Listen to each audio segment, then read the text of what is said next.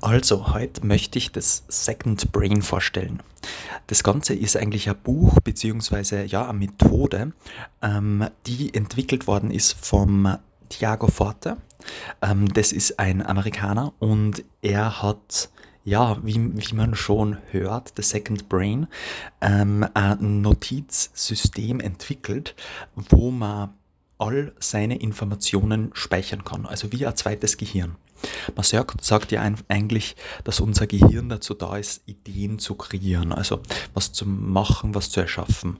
Und ähm, das unterscheidet uns ja dann auch von Roboter. Also wir bringen, also wir kreieren Ideen und und, und sind nicht dafür verantwortlich, also unser Gehirn ist ganz schlecht, Informationen zu speichern. Und deswegen macht er es so, dass er die, die Ideen dann in dem Second Brain speichert. Und das Second Brain ist in dem Fall ein Notizsystem, ein digitales Notizsystem, das überall zugänglich ist.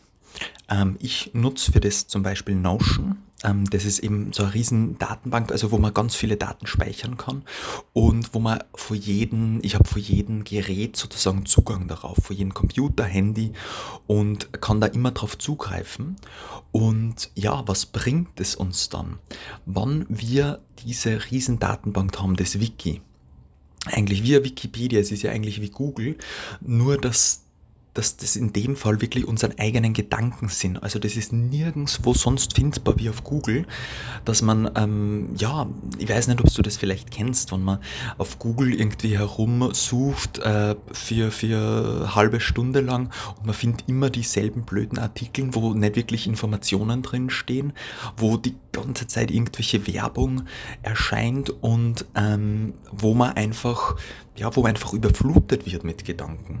Und das ist eben beim Second Brain so, dass man da einen Prozess durchläuft, der wirklich recht einfach ist. Also man muss jetzt da nicht ähm, einen Tag lang sitzen und das alles neu aufsetzen. Also das entwickelt sich wirklich über die Zeit und ähm, da hat man dann einen ja, macht man dann einen Prozess, das heißt die Code-Methode, da komme ich aber dann nachher noch drauf. Und die wendet man an, um das Second Brain zu erschaffen.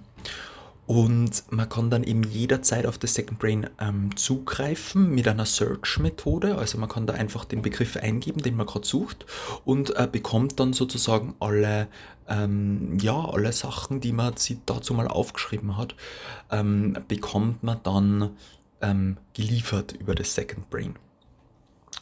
Und ähm, ja, ich möchte euch dann in der nächsten Episode nochmal ähm, noch ein kleines Beispiel geben, wie mir das Second Brain bisher jetzt geholfen hat, weil ich habe es auch so über die letzten Jahre so aufgebaut, ähm, aber unbewusst eigentlich und bin jetzt wirklich dabei, alles so zusammenzunehmen und das ein bisschen, dem ein bisschen Struktur zu geben von den ganzen verschiedenen Quellen, weil ich auch auf OneNote, ähm, Word, ähm, ja ganz viele verschiedene Sachen dann ähm, Notizen gemacht habe und werde das jetzt alles in Notion integrieren und da mein Second Brain draus machen.